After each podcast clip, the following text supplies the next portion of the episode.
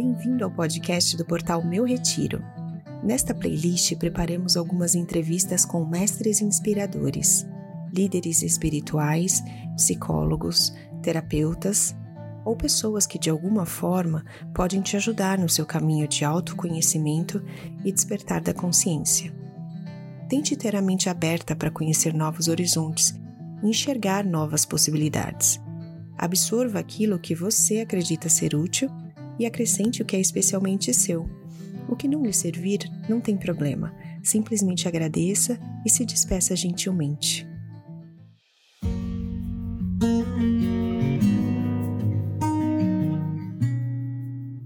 Para começar essa jornada, vamos conhecer um pouco mais sobre a filosofia Raja Yoga. E neste episódio, convidamos a professora Luciana Ferraz, coordenadora Brasil da Brahma Kumaris, socióloga de formação e professora de meditação há mais de 40 anos.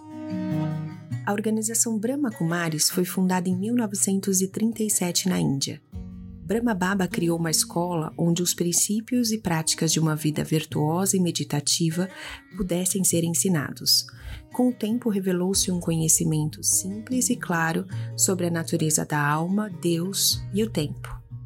Hoje presente em mais de 120 países, a Brahma Kumaris, ou BK como muitos conhecem, é uma instituição sem fins lucrativos respeitada mundialmente acessível a todos que se interessam por esse movimento espiritual dedicado à transformação pessoal e à renovação do mundo. Vamos escutar mais detalhes sobre como tudo aconteceu com a Luciana. Em 1936, a Índia ainda era um único país junto com o Paquistão, Bangladesh, não havia essa divisão, e um joalheiro, uma pessoa bastante respeitada na sua comunidade, numa região que hoje fica no Paquistão, ele teve uma série de visões e de experiências místicas e um pequeno grupo começou a ser formado ao redor dele. Uh, e ele simplesmente compartilhava suas experiências e compartilhava especialmente algumas coisas, algumas linhas de pensamento bastante diferentes do hinduísmo tradicional. Uma das questões importantes é que ele dizia que Krishna, que é o deus máximo dentro do hinduísmo, embora o hinduísmo tenha um panteão de deuses e deusas, mas o deus máximo é o deus Krishna, ele dizia que Krishna era um ser humano elevado, era um ser humano perfeito, mas não era Deus. E que o Deus era, na verdade, um único Deus que era pai e mãe de todas as religiões. Então, isso ia de frente ao hinduísmo tradicional e, portanto, assim como muitas pessoas começaram a aderir, também muitas pessoas começaram a não aceitar essa filosofia. Um outro aspecto que para ele também era fundamental é que toda essa questão de rituais e de devoção e mesmo essa atitude da igreja, a igreja na época, os tempos na época, os gurus da época, ganharem muito dinheiro com o processo devocional, ele também não aprovava, porque ele dizia que a religião e que a espiritualidade deveriam ser abertas a todos os seres humanos, que não poderia ter uma atitude elitista e nem o sacerdote deveria ganhar dinheiro com base nisso, mas o sacerdote deveria viver de forma uh, mais como caritativa e viver de doações filantrópica. Então também bateu de frente com aqueles que tinham a grande autoridade na época, que eram os gurus, que ele uh, não aprovava as pessoas, digamos assim, que se dedicavam à religião e espiritualidade se enriquecerem através disso. Um terceiro aspecto que se tornou bastante emblemático dentro da Brahma Kumaris é que você imagina 1936, 1937, se no mundo inteiro já havia um grande preconceito em relação à mulher e a mulher era considerada um cidadão de segunda categoria, imagina na Índia então como é que era. Até hoje. Até hoje ainda é, não ainda existe uma diferenciação e ele dizia que a mulher era igual ao homem, algo que era completamente um confronto com a religião tradicional que dizia que a mulher nem alma tinha, só o homem que tinha direito a ter alma. Então, não só ele começou a elevar a mulher ao mesmo patamar, não é, que o homem, mas inclusive ele formou um grupo de oito mulheres e colocou toda a administração da organização na mão desse grupo de mulheres, de forma que até hoje a Brahma Kumaris, embora tenha homens e mulheres como seus membros, como seus professores, mas a administração ainda é feita pelas mulheres que detêm um papel bem importante dentro da organização. E ele dizia que por séculos o, a, a sociedade teria sido uma sociedade patriarcal, machista, e se nós quiséssemos ter uma outra ordem social, se nós quiséssemos ter um novo mundo, a mulher precisaria ganhar autorrespeito, a mulher precisaria ganhar experiência, a mulher precisaria ter uh, um, um poder espaço, o poder de decisão e ter um espaço extra para que ela se desenvolvesse. Então ele elevou a condição da mulher. Então, por esse e por outros motivos, a organização uh, passou a se desenvolver digamos, independente das estruturas tradicionais da Índia. E foi assim até 1950, quando houve a partilha entre Índia e Paquistão, como a maioria deles, a grande maioria, para não dizer praticamente a totalidade, era de famílias que eram hinduístas, então eles mudaram para a Índia, que tinha sido recém-formada para a cidade de Monte Abu, que fica, na verdade, na fronteira entre Índia e Paquistão. E é lá que é a sede atual da Brahma Kumaris. E ali permanece até hoje. E em 1969, Brahma Baba, como carinhosamente nós o chamamos, o pai Brahma, deixou seu corpo físico e foi substituído então por uh, uma dirigente, uma mulher e que também faleceu há oito anos atrás e que uma nova diretora assumiu a Brahma Kumaris, que faleceu no início desse ano. Então, Dadi Prakashmani seguiu a Brahma Baba e Dadi Janki, que faleceu em março desse ano, amanhã vai fazer seis meses, também uh, deu a sequência e, e, permanecemos lá até hoje. Foi com a passagem de Brahma Baba que o serviço começou a acontecer nos países fora da Índia. E hoje nós estamos presentes em todos os cinco continentes, nós temos cerca de 120 uh, países onde estamos presentes, com uh, milhares de escolas ao redor do mundo não é? Então, assim que se deu o crescimento da organização.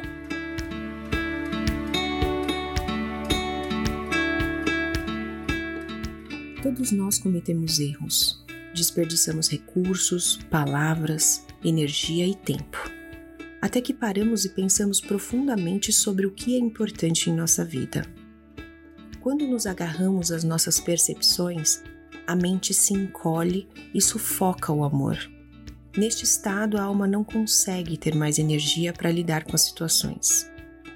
O Raja Yoga nos ensina a dar um passo atrás e observar a vida, respirar de forma calma e tranquilizar nossas reações.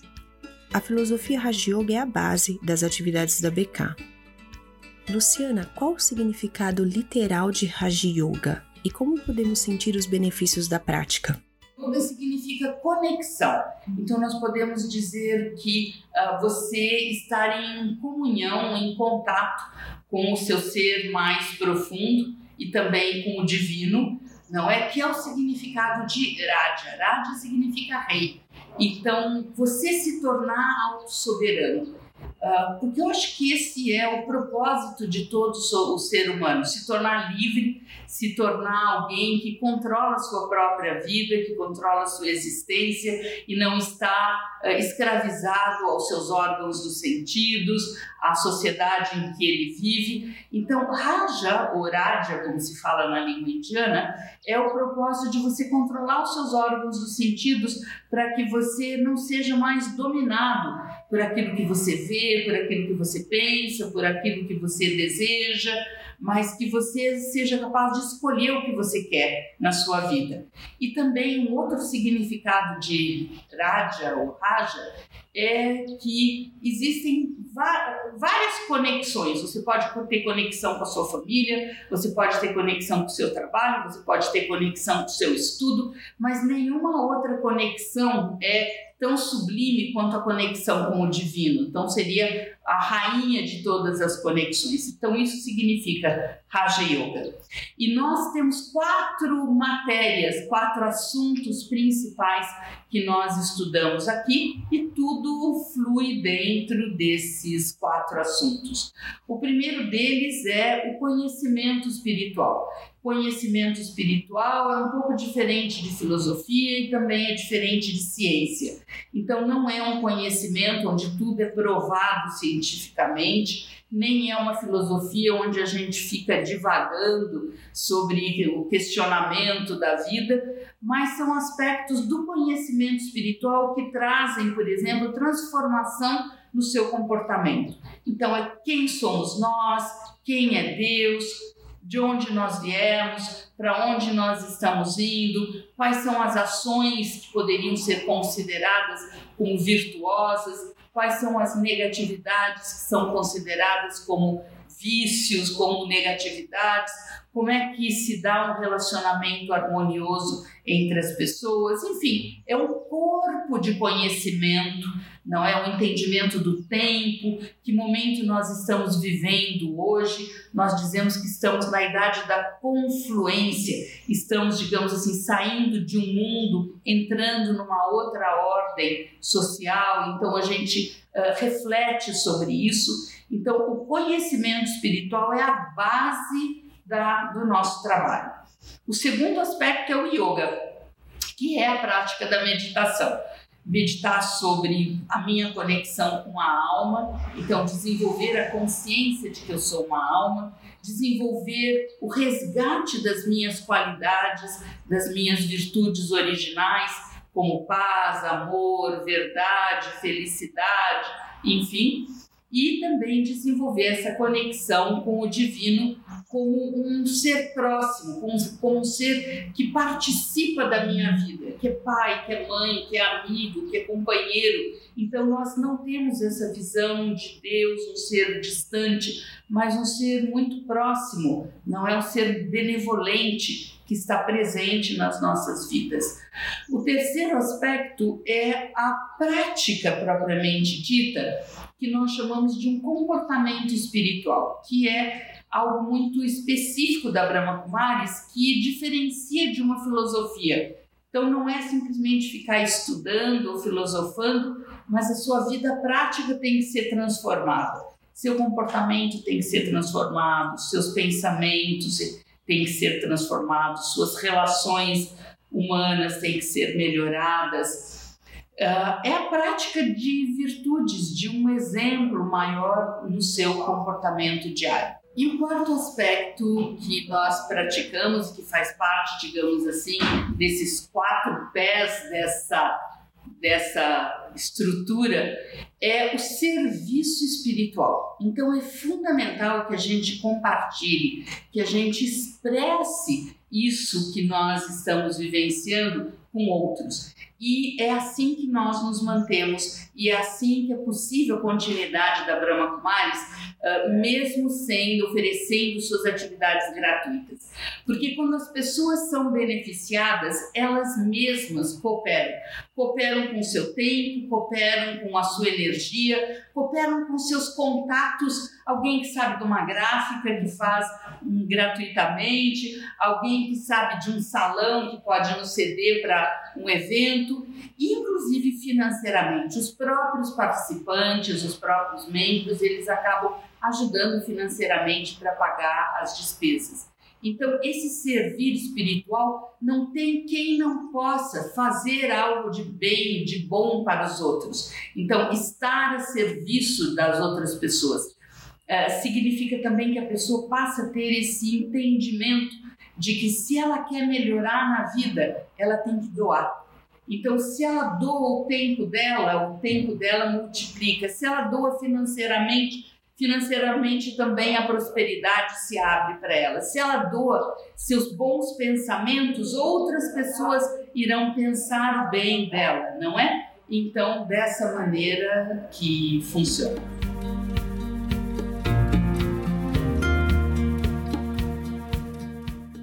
É muito difícil acompanhar o yoga ao longo do tempo, pois é certamente muito mais antigo que todos os registros que se conhece estimam que sua origem tenha mais de 5 mil anos. Há centenas de estilos diferentes de yoga no mundo que propõem diversos caminhos para alcançar a iluminação da consciência e a compreensão da existência. Luciana Ferraz fala nesse trecho sobre a diferença entre os principais tipos de yoga. Vamos ouvir? Uh, o yoga é uma das seis linhas de filosofia principais da Índia e várias correntes dentro do yoga. Não é essa que nós praticamos, que se chama Raja Yoga, é uma das mais antigas que trabalha especialmente com a prática da meditação, com a energia espiritual. Nós temos o Hatha Yoga, que eu dizia que no início da minha vida, da minha procura, minha busca espiritual, uh, eu me voltei a isso, que usa também esse propósito de autodomínio, de autocontrole, mas usa muitos exercícios físicos, os exercícios respiratórios, práticas de relaxamento. Nós temos o Bhakti Yoga, que é o yoga mais devocional, o yoga mais religioso. Os Hare Krishna são um expoente do Bhakti Yoga, ou então a Vedanta é um expoente do Bhakti Yoga. Não é, embora eles se considerem como uma linha separada, mas são formas. As religiões em geral todas poderiam ser consideradas Bhakti Yoga. Depois nós temos o Jnana Yoga, que são aqueles que os eruditos que se dedicam na filosofia, que se dedicam ao estudo das escrituras. Então é um trabalho mais mental, muitas vezes ligados a universidades, a, a teologia propriamente dito. Temos o Tantra Yoga, que trabalha especialmente a energia Kundalini, que circula pelos chakras, pelos centros de energia do corpo humano. Então, tem muitas linhas de yoga, na verdade. Mas acredito que essas são talvez as principais, são alguns exemplos de linhas. Para quem se interessou pela filosofia Raja Yoga e gostaria de se aprofundar um pouco mais, a Brahma Kumaris organiza retiros espirituais em quatro cidades do Brasil. E você não precisa ser um membro ou seguidor para poder participar. Normalmente, os retiros são programados nos finais de semana ou feriados. E dentro da programação já estão inclusos hospedagem, alimentação, palestras e atividades. Se você também não consegue se desconectar do agito do dia a dia para meditar e trabalhar o autoconhecimento, ir para um retiro da BK pode te ajudar a fazer uma pausa com qualidade e muito acolhimento. Aqui no Brasil nós temos quatro pontos de retiro, um em Salvador, um em Minas Gerais, perto de Belo Horizonte, um em Gramado, no sul, e o principal, nosso centro de retiros nacional, que é aqui na cidade de Serra Negra, duas horas e meia da capital de São Paulo, e ao redor do mundo temos muitos centros de retiros, lugares muito grandes, lugares muito bonitos, mas o que nós percebemos é que as pessoas se queixavam muito que com a vida corrida, com uh, o trânsito que elas tinham que enfrentar para chegar nas nossas sedes, às vezes elas chegavam estressadas, cansadas e nem sempre aproveitavam como gostariam das nossas atividades. Então, nós experimentamos fazer com que as pessoas fossem e fossem cuidadas durante o final de semana. Elas ficam hospedadas, nós damos alimentação, nosso estilo de alimentação alimentação vegetariana, com horários de meditação, com as aulas. Cada retiro tem um tema específico, sempre são professores excelentes convivência com outras pessoas que também estão interessadas nessa área, porque esse é um outro aspecto fundamental. Quando você começa a ter esse interesse em espiritualidade, quando você começa a trabalhar o seu ser íntimo, o seu ser interior, muitas vezes você se sente meio sozinho. Nem sempre seus familiares, nem sempre os seus amigos aderem a esse tipo de estilo de vida. Você se torna mais introspectivo, você começa a querer mudar alguns hábitos, a, sua diversão passa a ser de uma outra qualidade, não é um, inclinada para outros, para outros programas. Então, é muito importante você encontrar pessoas da mesma tribo, não é? Pessoas também interessadas nesse estilo de vida, também interessadas nesses assuntos, também voltadas a se fortalecer através da espiritualidade.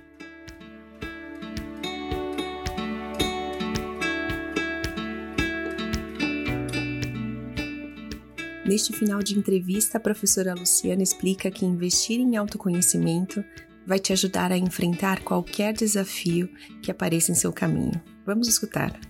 Eu acredito que o autoconhecimento é a base. Às vezes, num mundo tão complicado como esse que nós vivemos, um mundo com tantas opiniões, acredito que, inclusive, uma das coisas que define esse inferno que a gente vive essa multiplicidade de opiniões, cada um pensa de um jeito, inclusive de formas contraditórias.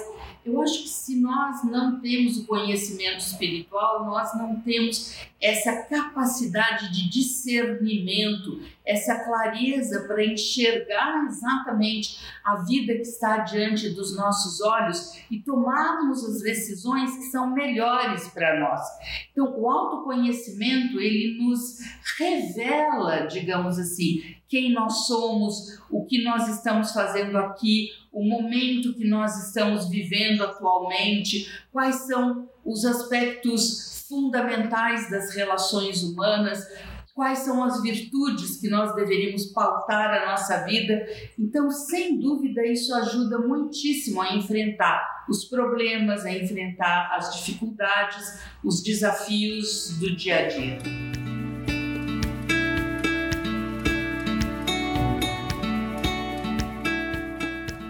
Finalizamos a entrevista de hoje agradecendo carinhosamente a nossa convidada Luciana Ferraz. Este episódio da playlist Mestres Inspiradores foi possível graças à ajuda do nosso amigo e produtor de audiovisual Lincoln Masterson. A gravação foi realizada no dia 20 de setembro de 2020.